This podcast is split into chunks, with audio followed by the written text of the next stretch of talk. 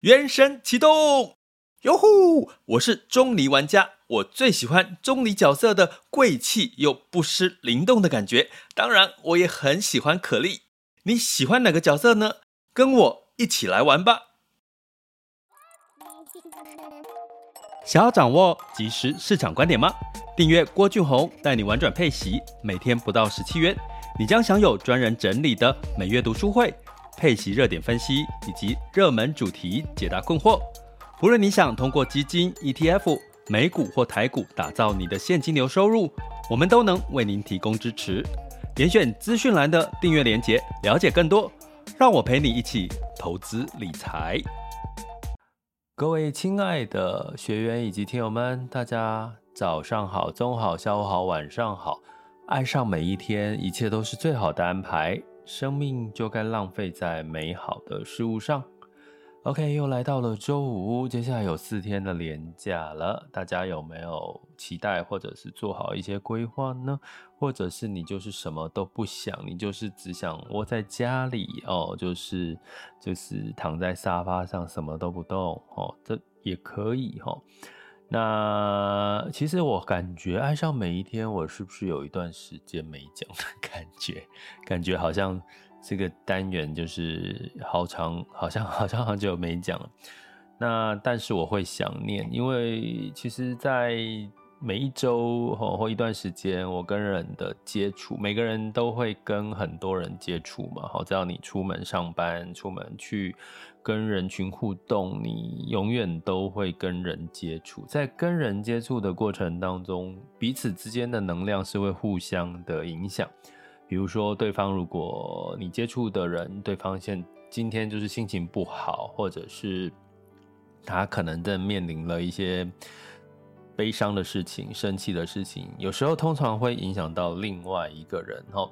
那我今天稍早也在跟我的一个朋友聊到哈，因为在沟通一些事情，那也提到，其实你有没有想过，其实人跟人之间能量其实是很快的彼此传递的，因为你去想，当你在进入一个很欢乐的场合，比如说它是一个庆生会，比如说它是一个。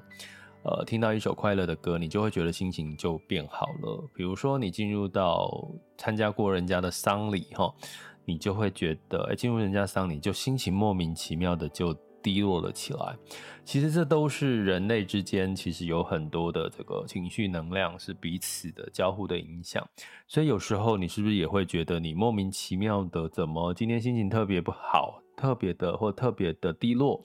其实，也许你只是受到了周遭的环境影响你的心情。那我最呃特别想要特别聊底层逻辑这件事情，其实我很想，它其实这本书它是一本书哈。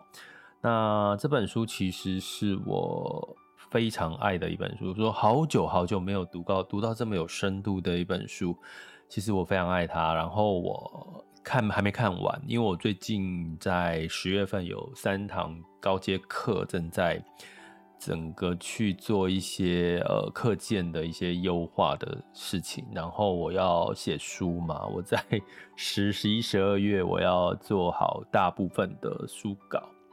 那所以其实我需要很多的脑力激荡。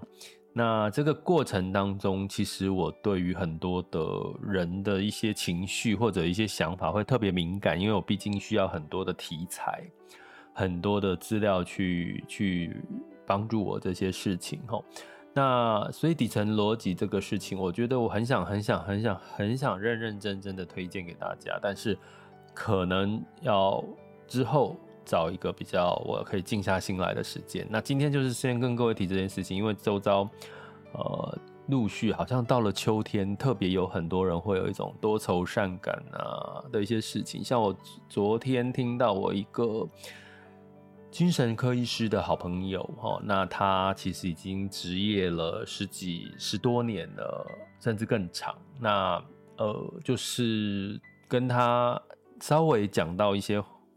话聊天的时候，我觉得哎、怎么他的互动有点怪怪的？后来我的朋另外一个朋友告诉我说，其实他因为这样子的长期的职业，哈，大家大家知道精神科医师可能常常需要去做这个听，倾听别人的负能量，然后后来他自己的心里也出现了一些些的状况，所以其实让我觉得有点呃，哎呀，真是有点失落，失落那种失落的感觉是觉得说，呃，你这个我觉得好多人做的事情都是在帮助别人，像精神科医师哦。就是在帮助一些解惑、解惑的事情，可是连他自己都生病了，所以没有，我觉得没有所谓的绝对坚强的事情哦。所以如果你一直告诉你别人，我昨天也跟一个朋友聊，呃，就他他说他自己很是很独立、很坚强。我跟各位讲，没有人就是群居的动物，没有人是。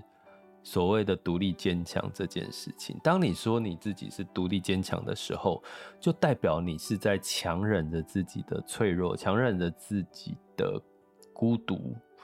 但是人永远都会有孤独寂寞的那一面，真的不用去否认，因为人就是需要，人是群居的动物，它不是像。一匹孤狼可以自己活在自己的世界，真的啦，因为这就人就是一个动物嘛，对不对？人就是一个动物，就你当然不可能去忽略掉人是需要群体的一些事情。这就是，这也呼应到我们今天要跟各位聊的底层逻辑这件事情，真的还蛮推荐大家有兴趣可以去翻一下这本书哈。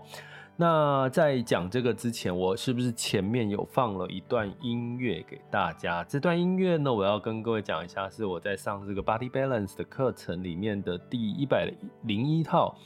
那 Body Balance 其实就是有这个让身心身体平衡、身心平衡的一个课程。那其实它就是有瑜伽啦，各方面。那在最新一套里面，最后一首歌。那我跟各位讲很有趣的是，在我在上这个课程的最，因为它是最后一首歌，所以通常最后一首歌就是要让你去这个康荡下来，要让你静心，要让你平静的去结束这个课程。那一开始我第一次上这个课听这首歌的时候，我其实是有一种。稍微有一点烦躁感，因为刚刚如果大家有听到我前面在播那首歌的时候，它其实是有一个人女生的声音在，嗯嗯嗯嗯，所以其实我一开始是烦躁的，可是我到后来有几次我是非常享受这个，甚至跟着个这个嗯嗯啊啊的声音跟着摇摆着身体，这代表什么？我刚给各位听，如果你们刚刚有听着这首歌一段一长段的话，如果你在听我前面给你这首歌的时候，你是属于烦躁的状况，那代表其实你的心现在是很浮动烦躁的。如果你刚刚在听我前面直播前播的那段歌，你是属于跟着音乐这样子摇摆，或者是有一种缓和平静下来的节奏。那你现在的心情应该是属于缓和平静的，所以有时候万物是我常常讲一句一段话叫做 “everything is connected”，就是你的身心绝对是一体两面，它不会是身体很亢奋，心里却是很悲伤的。你常常人家说呃相由心生，就是你心情怎么样，其实你的外在也会表现出来哈。所以好多好多好有趣的这些事情，我觉得都想跟各位聊。所以，我爱上每一天这个单元，其实我不会把它取消。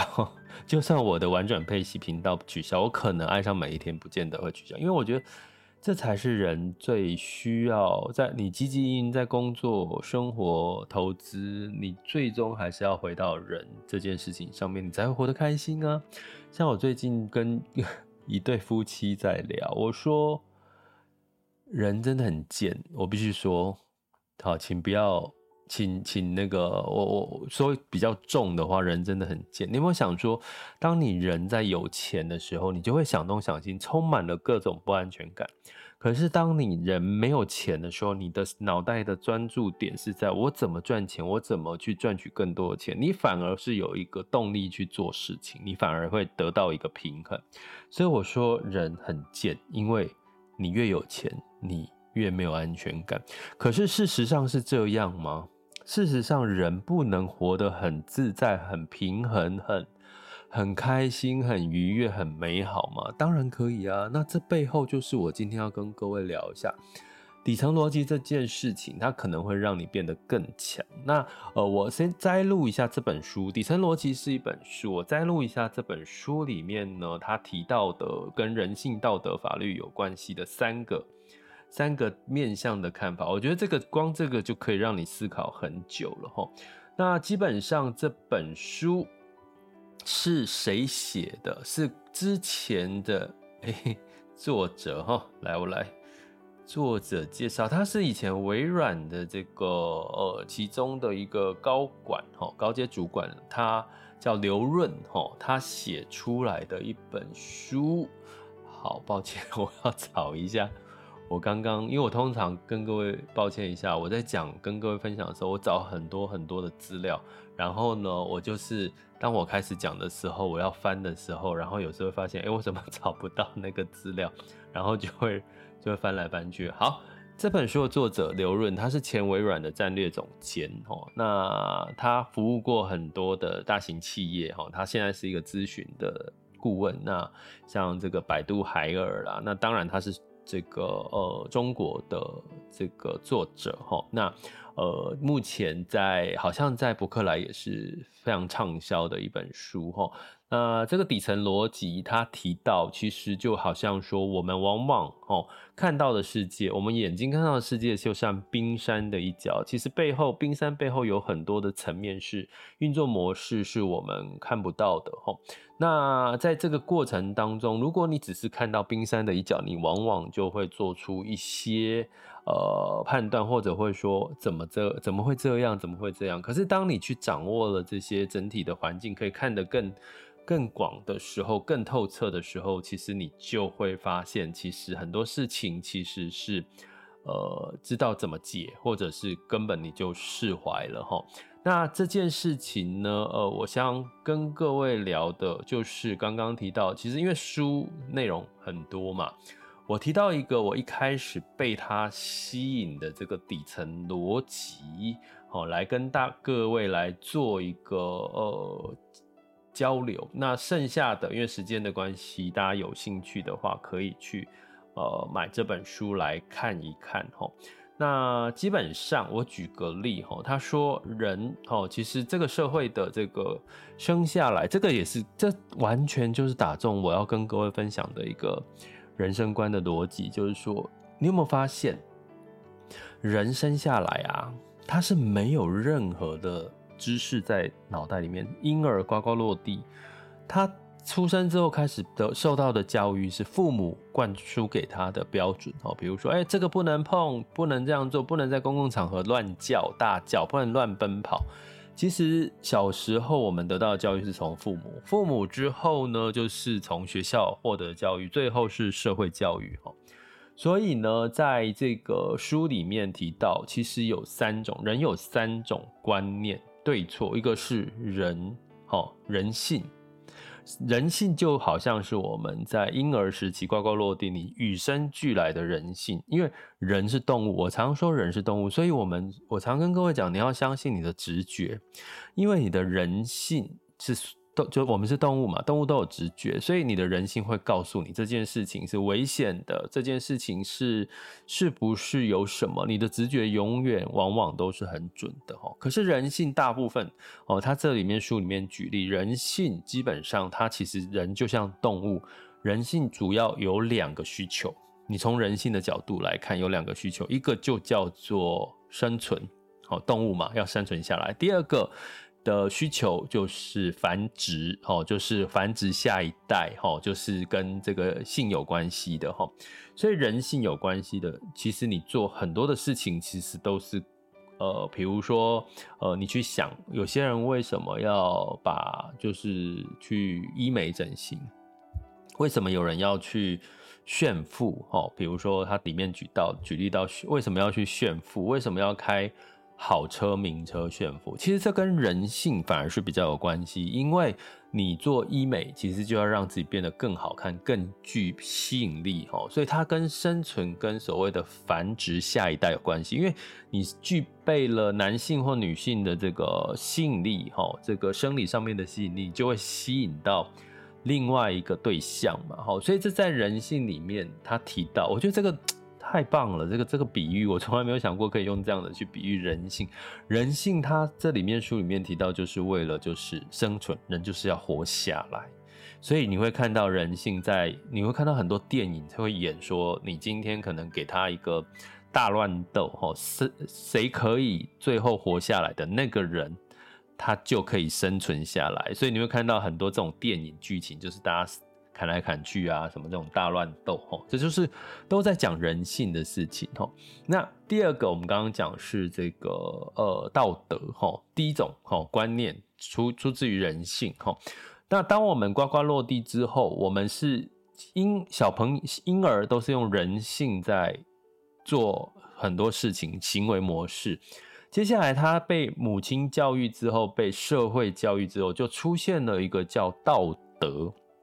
好，我们讲学校教育了哈，母父母教育跟这个所谓的学校教育，它比较就是道德，所以我们在后续的教育给了我们道德观。什么叫道德观？比如说，你不能在公共场所大声喧哗，你不能在公共场所跑来跑去，因为如果你跑来跑去，你就是没有礼貌，你就是没有教养的小孩，对不对？你有发现我们在呱呱落地之后被教育的叫做道德。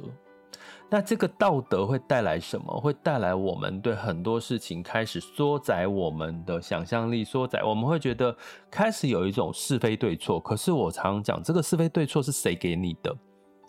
其实是爸爸妈或社会或这个文化给你的是非对错。可是如果你把，如果你去想，如果你是从小到大都没有受过任何教育，你都是会用什么人性在做事情？那会出现什么状况？那会出现呢？你会出现很多野，我们现在认为的野蛮的行为。你怎么会去管别人想什么？你想做什么？想吃什么？想用什么？想走去哪？想要穿衣服不穿衣服？你都觉得没有问题。这就是人性，动物动物的人性，对不对？那加入了道德，你就会觉得你现在没有穿衣服，就觉得哎呦好丢脸哦。哎呦，我现在怎么裸着身体？哦、没有穿裤子，裤子拉链没有拉。你会不会觉得道德的事情开始束缚了我们？这个可以做，这个不可以做。可是说真的，道德绝对是对的吗？绝对是错的吗？没有吧，没有标准答案，对不对？这个我也是希望给大家讲。其实真的永远不要一直觉得错了，我错了，我错了。没有啦，你没有错跟对，而是在道德观，在人类的道德标准里面，你可能做错了。可是，在人性里面，可能这是你人性所产生出来的行为，哈，你会觉得这很有趣。第三个，他讲到第三个对错观，哈，你刚刚讲第一个是人性，第二个是道德，第三个对错观是什么？就法律，哈。呃，道德是，诶，如果你做了一件事情，你会觉得丢脸啊，会觉得怎么样？这是自我内在的一种想法跟感受，或者是别人的感受。可是法律，也就是当一旦你做的这件事情违反到了法律，比如说举个例好了，杀人、放火、偷窃这些行为，也就是说，当你自己的行为影响到你自己，通常就是不道德跟道德之间的差别。可是，当你的行为影响到别人，我刚刚提到偷窃哈，或者是放火之类的这些，其实影响到别人，甚至伤害到别人，那就进入到法律的对跟错。所以，通常法律的对跟错是最小的。如果你用大圈圈、中圈圈、小圈圈来看，法律的限制的范围是最小。但是在人类群体社会当中，可以没有法律吗？不行，因为你有没有法律，大家会。人人自危，大家会觉得没有安全感。走在路上被怎么样，被怎么样，其实都都会发现你都怕怕的。好，所以基本上在人类群体的社会，其实这个呃法律其实是某种程度是有一个制约跟安全感。那可以没有道德吗？道德好跟不好，可能会让这个世界的秩序有一些混乱之类的。哈，那可以没有人性吗？当然不能没有人性呐，因为我们这个单元叫爱上每一天，做自己，爱把生命浪费在美好的事物上，所以追根究底，人性就是我们最原始的自我，没有不好。我最近常常在跟我几个朋友说，他在跟我聊他的事情的时候，我说：“你不要否定自己的过去，拜托。过去你也许会有一些不堪的事情，或发生什么事情。可是如果你现在已经过的是你满意的生活，你不要去否定过去的你，因为当你否定过去，那个也是你的，那也是你。不管发生什么事情，那个也是。因为一旦你否定过去的你，代表你也不能够接受现在的你。你的潜意识里面会告诉你自己，现你也不认同现在的你。所以基本上你要去。”不管是过去的你、现在的你、未来的你，你都应该要接受。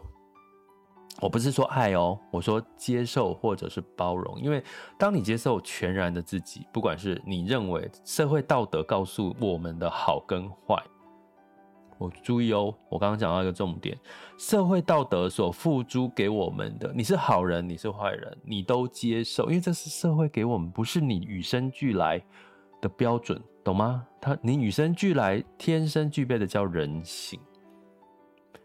这件事情很重要，因为当你有这个逻辑思维的时候，你就会更加的爱自己所有的行为，或者是你可以包容自己，甚至你可以。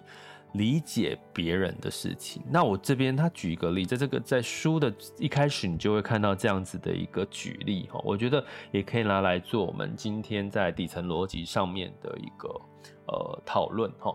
也就是说，哎，等一下哈，来看这里，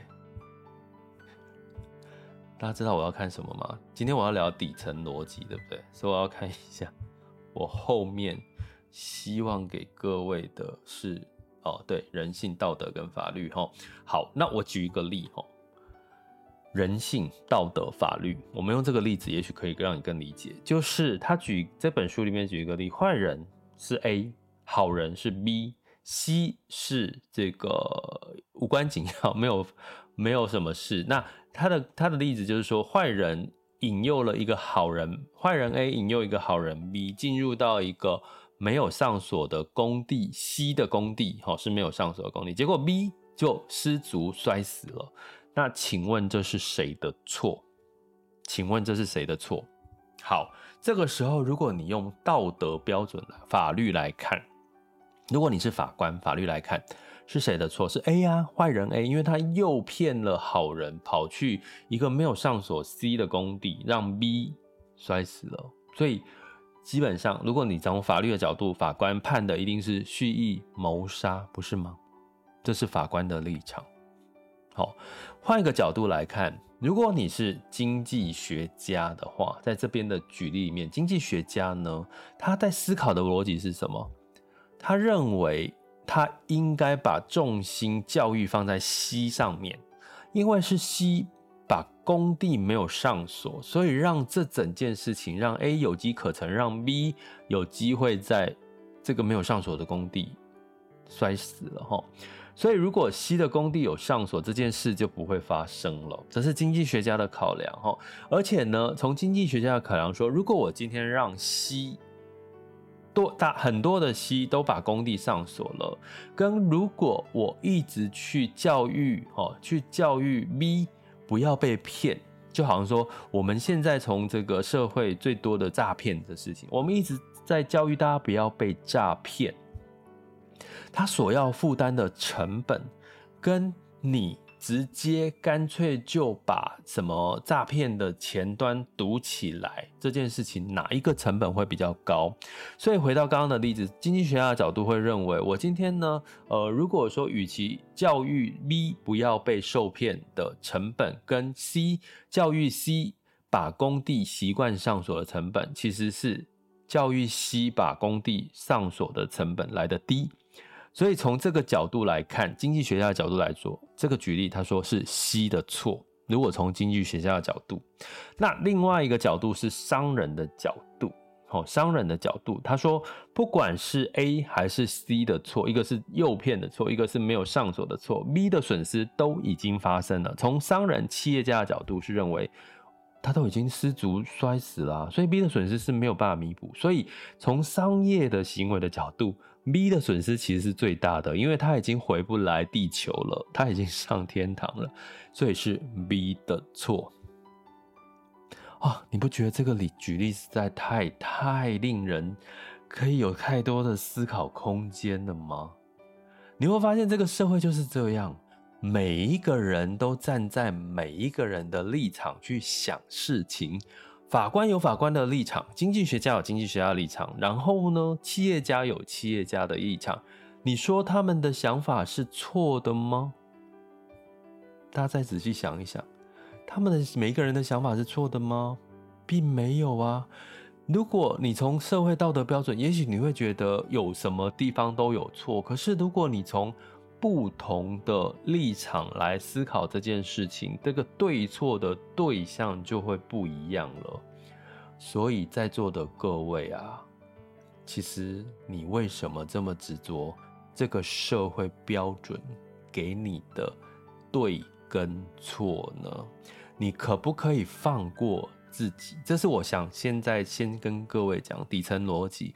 你先放过自己，可是放过自己不是就叫你抛弃道德、抛弃法律，而是你必须要理解这些你加注在自己身上的压力、痛苦、道德标准，都是后天、后天这个人类社会历史所给你的道德标准。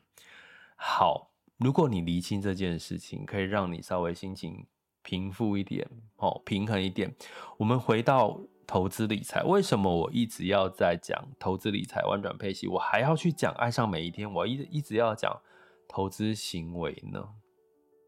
因为你有没有发现，其实当你一直在找跟别人要答案的时候，像。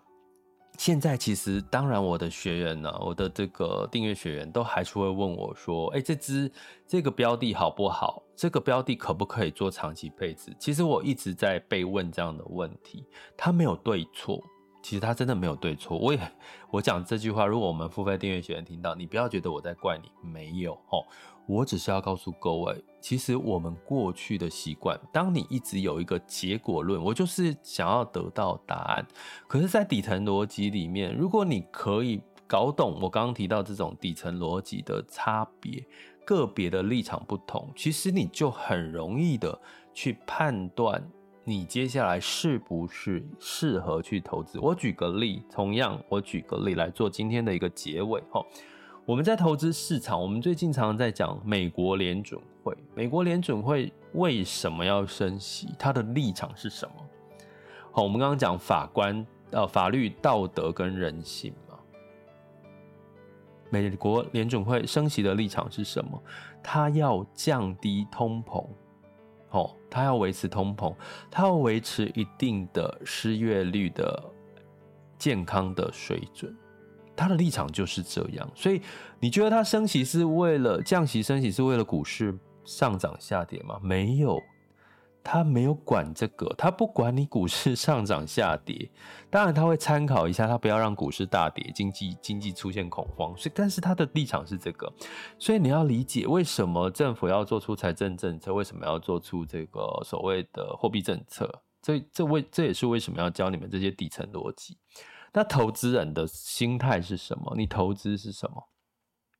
我们投资的行为通常是希望做多嘛？你一定是看多股票嘛？看多债券，你才会去买股票债券。普遍不会因为你看空股市、看空债市，你去去这个买股票跟债券。所以，其实投资人在做投资的时候，往往都掺掺杂了一点人性在里面，因为。我希望透过投资理财，我现在钱赚的少了，我希望透过投资理财可以让我赚的钱更多，让我可以过得更好，让我可以财富更多，让我可以生存的更好，让我可以未来更具人性的吸引力。比如说，你一个有钱人跟没钱人，可能在可能我们常讲的这种刻板印象嘛，诶，可能很多人会愿意娶的、愿意嫁的是一个比较有钱的对象的条件，对不对？跟人性是有关系的，所以立场大家都想要找一定会赚到钱的东的的的的标的，可是实际上没有这种东西，没有这种百分之百一定会赚到钱。可是如果你没有认知到你的立场是这么的人性，这么的乐观，你没有意识到联准会他做这些升降息不是为了。股市，它是为了，它是为了这个刚刚提到两个标准，一个是失业率，一个通货膨胀这两件事情，那你可能就会怎么样？看错，你就会看错嘛。同样的道理，同样的道理哈，你会看说，呃，我想想看，举什么例哈，在这个，比如说像台湾好了，我们讲台湾比较简单的一个逻辑哈，呃，台湾我我我们在这讲哈，你会看到最近在外资一直在卖台股哈，呃，在卖台股对，然后在台币的贬值到三十二，然后美元兑呃美元兑换台币已经来到三十二点多了，对不对？那你会看到一件事情哦，投信一直在买台股，可是你会看到媒体告诉我们说，哎，外资一直卖，然后可是投信一直加嘛。如果你是属于没有底层逻辑想法的人，你会觉得说：“哦，我看到了投信一直在加码，哎，是不是因为这个选举要到了，所以投信国内投信对台股很有信心，一直加码？”可是从有底层逻辑的思考逻辑，你仔细去看，你能够看懂、看到一些资讯。我有跟各位提到一个讯息，不知道大家有没有注意到？因为我们现在台湾很多人都在买配息 ETF，都在买 ETF，所以当今天有一堆人配息之后再去加码到 ETF，他就被迫要去买这些个股。所以你会看到投信在加码，一直在加码，它是被动式的被加码。但是我有一，我同时也跟各位讲，台湾的出口现在仍然持续的是两位数的。下滑，仍在两位数的衰退，所以外资流出了。所以你看到了什么？如果你没有底层逻辑在帮助你的话，你可能都会只看到冰山的一角。哦，那个可能是因为选举到了，因为这个这个呃投信一直买，所以基本上台股应该是很乐观呐，没有问题。但是我不是唱衰台股，我不是说台股很悲观。我的意思是说，当你可以用底层逻辑，用这些。厘清人性、道德、法律这些的逻辑，也许我讲到现在你还是不懂了，没关系，真的不用不用强迫自己一定要百分之百懂。可是你经过一段时间，经过一些事情，经过年纪的增长，其实你会越来越理解我在说什么哈。所以呢，从这个角度来看，基本上你就可以理解哈。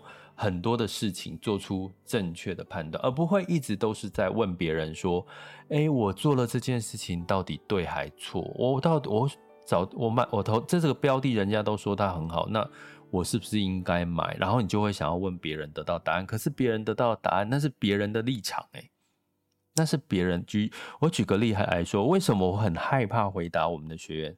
你到底这这个标的好不好？我这个标题好不好？为什么？因为我跟你不同，我的立场跟你的立场还是有不同。就算我一直努力的去设想，我跟你的立场是一样，可是毕竟我们就是不同嘛。我的立场，我五十几岁，你可能二三十岁。你的工作现在是努力的在工作上班族，我可能是属于半退休的状况，我可能现在的想法跟你的状况不一样，所以我认为可以跟你的状况可不可以，其实还是会有一些差距。所以，我为什么呃，在这个底层逻辑这本书里面，一直在也是在告诉大家说，他其实希望透过这本书来教大家如何钓鱼，而不是给大家鱼吃。哈，这个是跟我的逻辑是很像。所以，其实我希望大家在一直问答案的过程当中，你可以找到你适合你自己的方法论。因为每个人的立场，我刚刚讲嘛，A、B、C，我刚刚举 A、B、C，A、B、C，它不同的立场，它对一件事情，同样一件事情的看法的对错就不一样了。那你当当你能够理清你自己的立场跟别人的立场对错不一样的时候，其实你就真的可以理解别人为什么会产生这种你无法理解的行为耶。那你就释怀了耶，那你就不会被骗了耶。真的，真的，真的。我再举一个例了哈，像我今天又看到了新闻说，到底劳保退休金应该月领还是一次领？好。然后就就里面有一些讨论嘛，吼，这个我只是举例哦，我没有说是一次领好月领好，我没有标准答案，因为我我是我的立场跟你的立场可能状况是不一样，吼。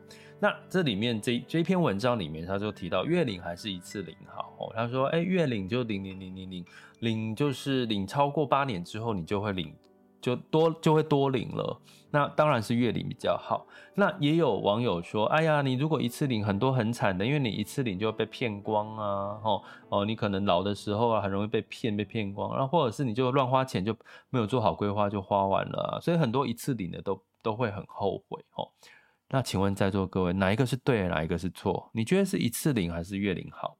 如果你今天是年轻人，你在讨论一次领或月领，基本上那是年轻人的立场。如果你现在已经在领，呃，准备要领退休金了，你现在要选择一次领还是领月领，你的立场会跟年轻人不同，理解我意思吗？所以举个例好了，如果你今天是年轻人，你今天是年轻人。